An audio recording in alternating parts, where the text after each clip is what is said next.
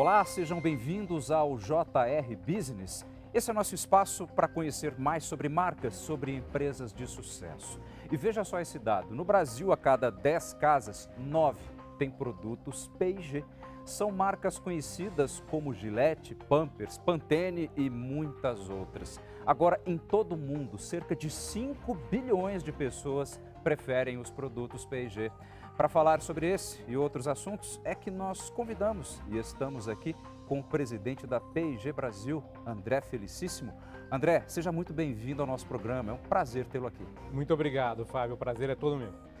E olha só, o JR Business vai ao ar toda terça-feira, a partir das sete e meia da noite, nas plataformas digitais da Record TV. André, a P&G está presente em centenas de países. São 170? 170 países. É muita coisa. Agora, no Brasil, vocês têm uma história de 35 anos. Ou seja, nosso mercado consumidor certamente tem um peso bem importante nessa história, né? Enorme. O Brasil é um país fascinante para a P&G ele é o terceiro maior mercado do mundo para as categorias que a gente participa, de higiene, beleza, saúde. E temos aqui oportunidades gigantescas para crescer ainda mais. O que, que faz o Brasil tão interessante? Os hábitos dos consumidores, das consumidoras brasileiras. Tem um dado que eu adoro, que resume isto, que é quando a gente pergunta para americanas uhum. o, o que é beleza, elas falam que é uma questão de sorte. 35% delas, apenas 35% delas acreditam que podem ficar bonitas. As outras todas acham que tem que nascer bonitas. No Brasil, não. 85% das mulheres afirmam que beleza é uma questão de esforço. Então, elas acreditam no empoderamento. Elas acreditam que elas se dedicando, elas tendo atitude, elas procurando os produtos corretos, elas atingem o que elas querem. E esse empoderamento da mulher brasileira é fascinante para nós. É tudo que a gente quer para oferecer para ela o melhor que nós temos de produtos para beleza, por exemplo. E o melhor que vocês têm certamente é uma carteira, é um leque muito grande. Dá para você conseguir dimensionar a quantidade de produtos que vocês fazem e se dentro é, dessa vastidão vocês têm algum ou alguns carros, chefe? Nós temos muitos produtos, não tenho assim exatamente o número, mas nós temos sete marcas que estão entre ser líder ou vice-líder das categorias que participam. Não sei se vou lembrar de todas aqui, mas Gillette, Pampers, Pantene, Vick, Always, Oral-B e Downy. É, essas sete Pronto. estão entre líder e vice-líder uhum. das categorias que participam. Não tem carro-chefe, as sete são carro-chefes, porque você nunca vai tratar alguém que é líder de um mercado como é, alguém que não seja um carro-chefe. Né? Então, essas sete marcas são fascinantes e outras crescendo, como Head Shoulders, como Ossi, como Venus, outras marcas que a gente vai desenvolvendo aí no mercado brasileiro. Existe uma diferença muito grande, já que vocês estão em tantos lugares, daquilo que se faz aqui no Brasil para aquilo que se faz e consome na Europa, nos Estados Unidos, principalmente no que diz respeito a fragrâncias, por exemplo, que é algo que tem, muitas sim, vezes é acaba sendo muito particular, né? Por isso que a gente tem que estar sempre investindo e conversando com consumidores, né? É, um exemplo que eu gosto de dar, que foi desenvolvido aqui no Brasil, Downy, que é o nosso produto que ele foi chamado ultimamente de Doni pelas consumidoras, é, entrou no, no, carinho de todas as consumidoras e consumidores. Ele é um produto que a fortaleza é o perfume. Ele deixa as roupas perfumadas.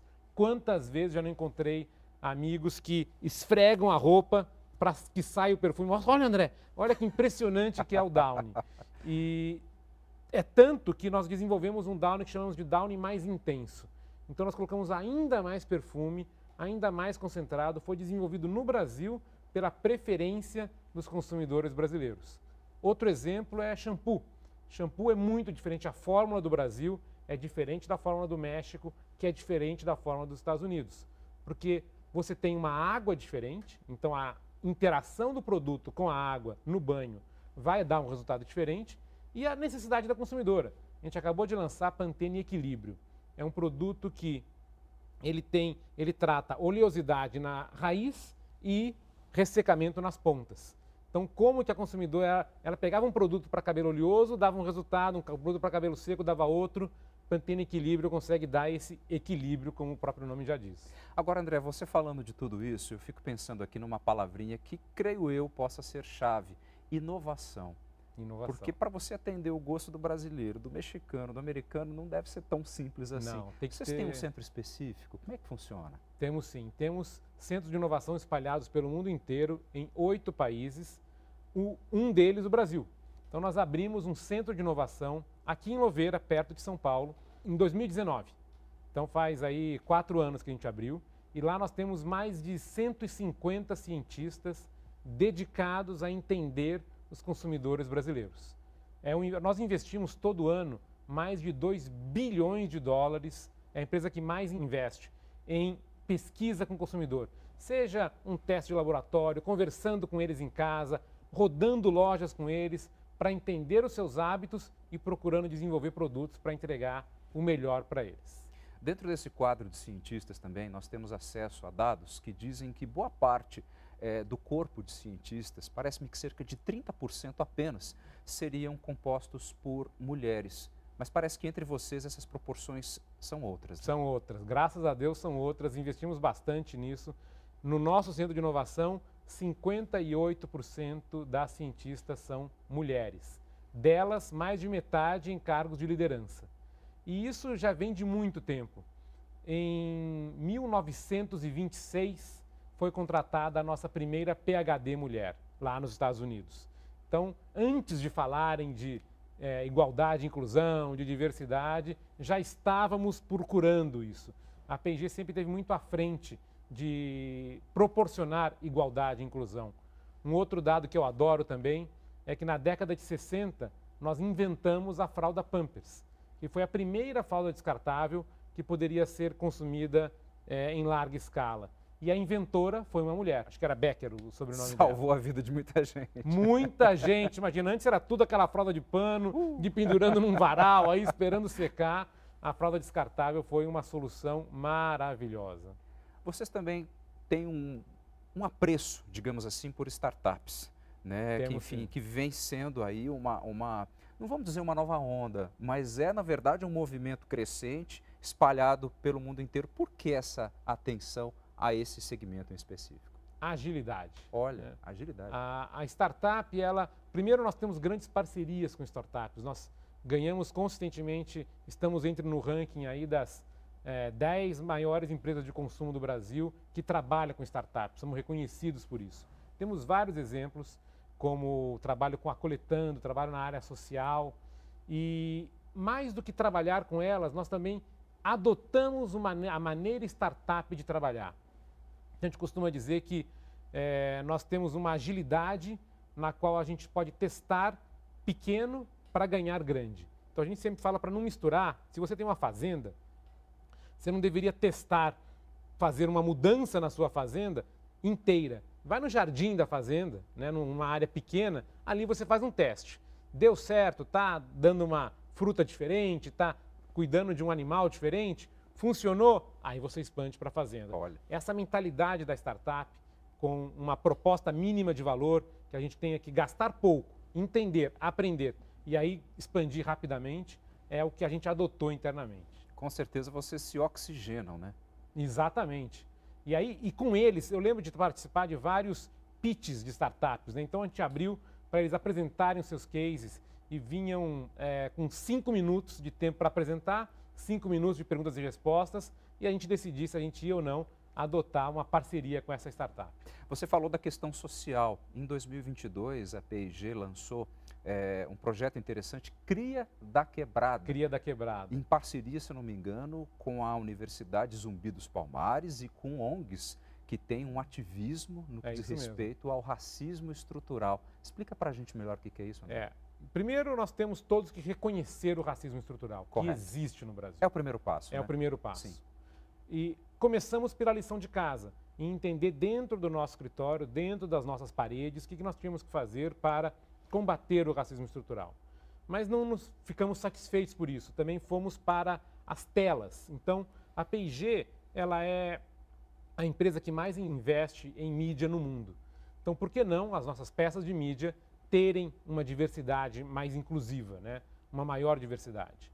E depois pensamos em não parar por aí, a gente sempre vai indo além.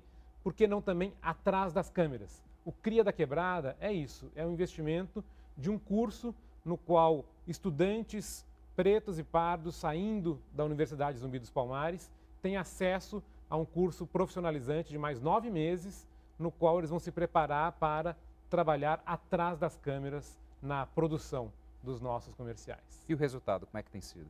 Maravilhoso. Eu conversei outro dia com um desses estudantes, estava uhum. assim animadíssimo, falando tanto que aprendeu. A parceria é com a agência Grey de Publicidade e com a Miami é, Ad School, que é uma das mais premiadas de é, propaganda no mundo. Então, eles aprenderam muito e, a, e aí eles saem de lá já com algumas propostas de emprego. Então, estamos aí impactando um outro mercado de trabalho, combatendo o racismo estrutural. A P&G sempre teve essa preocupação com o social, com comunidades? Sempre teve. Eu dei o exemplo aí de como já tinham mulheres com a gente. Pois é, há tanto ah, tempo. Eu dei o exemplo da PHD. Na verdade, as primeiras mulheres entraram na P&G há 140 anos. Então, imagina aí, é mais de um século é. já trabalhando com mulheres nas nossas é, instalações. E isso não para aí. A gente tem, por exemplo, um projeto chamado é, Combate à Pobreza Menstrual. Olha. Nós identificamos que no Brasil milhares de meninas perdem aulas todos os meses porque quando elas estão menstruadas não têm acesso a um absorvente e faltam as aulas. Os meninos não têm esse problema. É. Então isso cria uma desvantagem para as meninas. O projeto de combate à pobreza menstrual visa proporcionar absorventes para elas. Tanto que a gente conseguiu influenciar a criação de uma lei que distribui agora absorventes. Nós mesmos distribuímos mais de 4 milhões de absorventes. Esse é um dos exemplos. Temos também com Gillette o projeto de patrocínio à seleção brasileira de futsal Down. Então, é uma seleção com pessoas que têm síndrome de Down certo. e que Gillette patrocina. E é um caso lindo, porque a gente conversou com os meninos. Outro dia eu estava com eles conversando e eles não sabiam nem direito amarrar o sapato no começo e agora estão viajando com a seleção para ir competir internacionalmente. Então, olha o tipo de alcance que você consegue quando trabalha com um bom projeto social. Vamos falar de um tema muito especial que é a sustentabilidade. Como é que a PIG vem trabalhando de uma forma geral nos processos de produção, inclusive para diminuir a poluição do planeta? A gente trabalha em diferentes áreas, né? a gente costuma chamar de clima, água, resíduo e floresta. Em cada um deles a gente tem um diferente campo de atuação com uh, o clima, ter 100% de energia renovável. Nós temos uma meta de até 2030 ter 100% de energia renovável, até 2040 é, impactos de zero carbono. Uh, em água, procuramos ter uma eficiência hídrica. A gente tem um objetivo de ter 35% de eficiência hídrica, ou seja, consumir 35% menos de água. Já estamos em 25%, já temos algumas fábricas que 100% da água é reutilizada. Uau, então a gente consegue é usar mais de uma vez a mesma água. E por aí vai. A gente tem também. Ah, resíduos. Nós fomos um dos primeiros países, nas nossas fábricas todas do Brasil, já tem o que a gente chama de resíduo zero. Ou seja, nós não enviamos nenhum resíduo para aterros sanitários. Tudo é reutilizado. E o reflorestamento, na parte de floresta, nós temos uma campanha com a WWF, a Fundação WWF, na qual nós temos um projeto de parceria na Mata Atlântica, de reflorestamento. Eu acredito que por muitas vezes, talvez a produção de vocês é, deva entrar, não sei se a palavra correta seria dilema, mas talvez numa reflexão entre usar produtos naturais e usar produtos sintéticos. Acima de tudo, por aquele, aí sim, o dilema que existe. Sim. E vocês têm uma postura muito clara em relação a isso também, né? Temos, claríssima. Então, nós, é claro que o dilema existe, você ainda não consegue ter 100% dos produtos totalmente é, naturais, mas aqueles que não são naturais, nós procuramos que sejam reutilizáveis ou recicláveis, que é um outro objetivo que nós temos. Nós já estamos em 70% das nossas embalagens sendo reutilizáveis ou recicláveis e temos a meta de chegar em 100%. Então esse dilema, tudo é um dilema, né? Você conseguir entregar, trabalhar com social, entregar lucro para uma empresa, mas você sempre procura pessoas que vão conseguir lidar com dilemas. Profissionais simples são aqueles que só conseguem fazer uma coisa. Nós queremos profissionais completos que conseguem encarar um dilema e entregar as duas coisas. André, você tem quase 30 anos já de quase 30. Quase 30 de empresa, já morou em diversos países E, ou seja, a sua trajetória certamente uma trajetória, assim como a P&G, também de muito sucesso. E a P&G tem um tempo de Brasil parecido com o seu tempo. É, eu praticamente tenho a história da P&G comigo. Né? A P&G chegou no Brasil em 88, pois 1988. É. Eu entrei em 1993. Então, praticamente testemunhei toda a nossa história aqui. Como que tem sido essa, essa ascensão? essa carreira? Você já chegou como presidente da empresa? claro que não. não né? Né? A P&G só contrata é, estudantes oriundos da faculdade, praticamente recém-formados. Eu entrei com um ano de formado na P&G. Então, galguei todas as possíveis posições, trabalhei querendo dar o meu melhor o tempo todo. Meus primeiros 10 anos foi aqui em São Paulo, trabalhava na área de vendas. Eu sou engenheiro de produção, mas a oportunidade que me foi oferecida foi vendas e eu me apaixonei pela área comercial, me apaixonei em estar em contato constante com clientes e consumidores, rodando lojas, vendo a execução dos nossos produtos e lá construir minha carreira. Depois de 10 anos aqui em São Paulo, me foi dada a primeira oportunidade de sair do Brasil. Fui para a Venezuela, trabalhei três anos lá, voltei para o Brasil, depois saí de novo, trabalhei também em Panamá, Peru, México, retornando ao Brasil em 2018. Então, desde desde o início do século, a cada três anos eu estava num país diferente. Uma vida aí bastante dinâmica. Né? Agora, enquanto presidente de uma empresa tão grande, de marcas tão respeitadas, é, como é que a gente pode pensar nos desafios? Eu falo no plural porque devem ser vários. São vários. E eu gosto de resumir com o que eu chamo dos cinco Cs. A nossa missão é criar valor para os cinco Cs. Quem são eles? Eu sempre começo por consumidores, passando por clientes, a comunidade, nossos colaboradores e, como consequência, a companhia.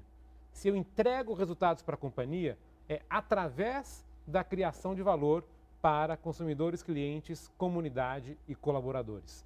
Então, o meu grande desafio é pensar como que eu entrego valores para eles. Um grande exemplo é como nós fizemos com Downy.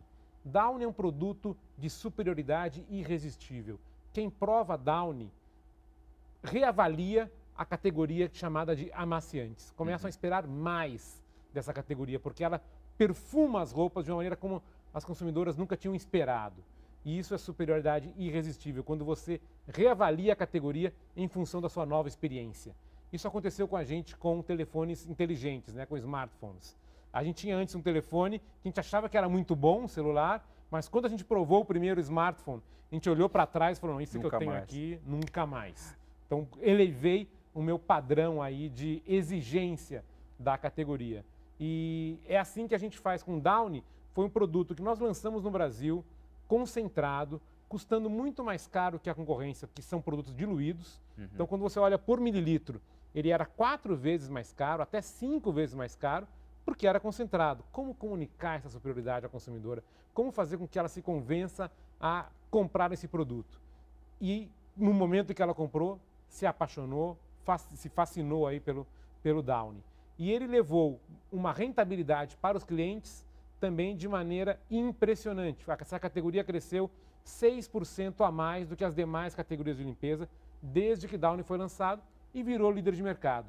E enquanto isso, nós temos quatro vezes menos caminhões circulando no Brasil, quatro vezes menos espaço de armazenagem. Por quê? Porque é um produto concentrado.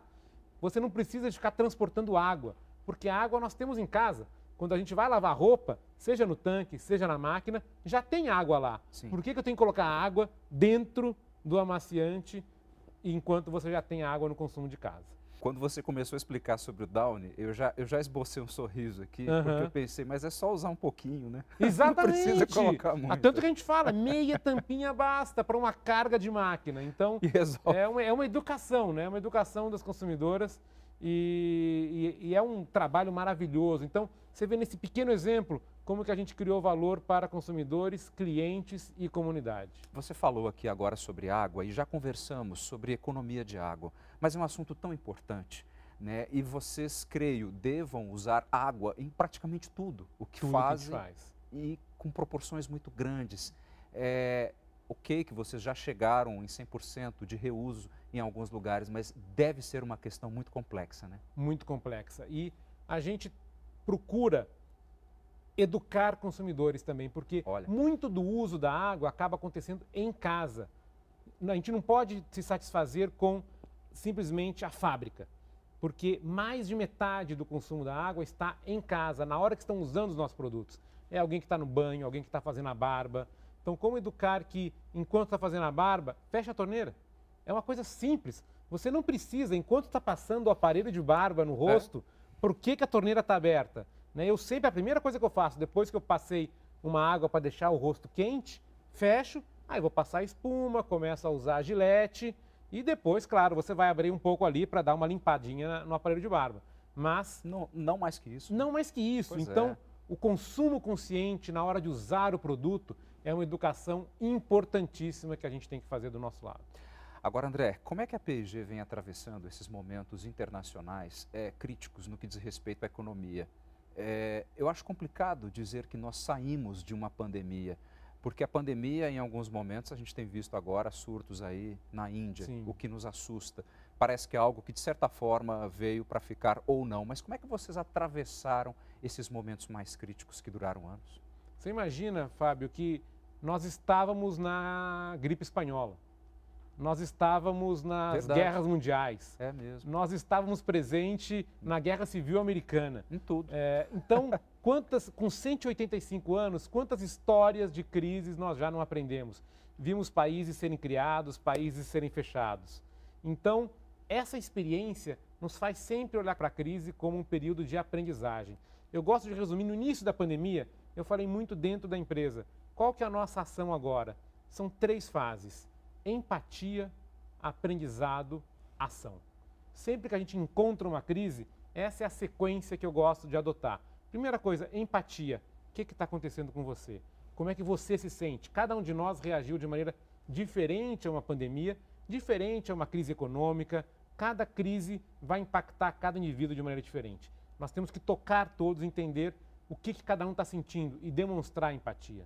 Depois, aprendizado. O que, que eu posso aprender na pandemia, nós fomos atrás de o que está acontecendo na China. Ah, chegou primeiro na Europa, depois nos Estados Unidos. Então, na hora que chegou no Brasil, nós já sabíamos tudo o que ia acontecer. Vai ter vendas de pânico nos supermercados, como é que eu abasteço. Olha. Eu trabalhei muito próximo dos nossos clientes para educá-los, para prepará-los ao que estava vindo. E, por último, ação. Para a gente finalizar, André, quais são as expectativas da PG Brasil para o Brasil neste ano? Meu nome é André Felicíssimo. Uhum. Então, é óbvio que eu sou um interno entusiasta, eu vou estar sempre otimista com relação ao Brasil. Claro que a gente vai depender de algumas coisinhas, que, como, por exemplo, índice de desemprego. Eu adoro ver o índice de desemprego abaixo de 10%, abaixo de 9%, como está hoje. Pessoas empregadas são pessoas prontas para consumir. Então, a gente vai estar sempre observando isso. Mas nós, não, eu gosto de repetir que a gente não está aqui para surfar ondas da economia. Nós estamos para criar caminhos eu vou construir o meu próprio barco para poder chegar no destino. E as oportunidades são tantas.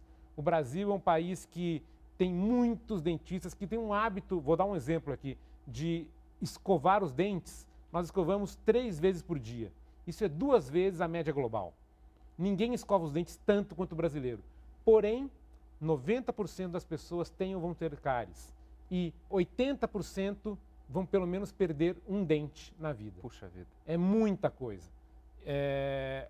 Nós temos que trazer mais saúde bucal para os brasileiros, com melhores produtos, educando a trocar a escova com mais frequência, ir ao dentista, consumir menos açúcar. Então, as oportunidades são tão grandes que eu vejo que a gente pode construir sempre um mundo melhor.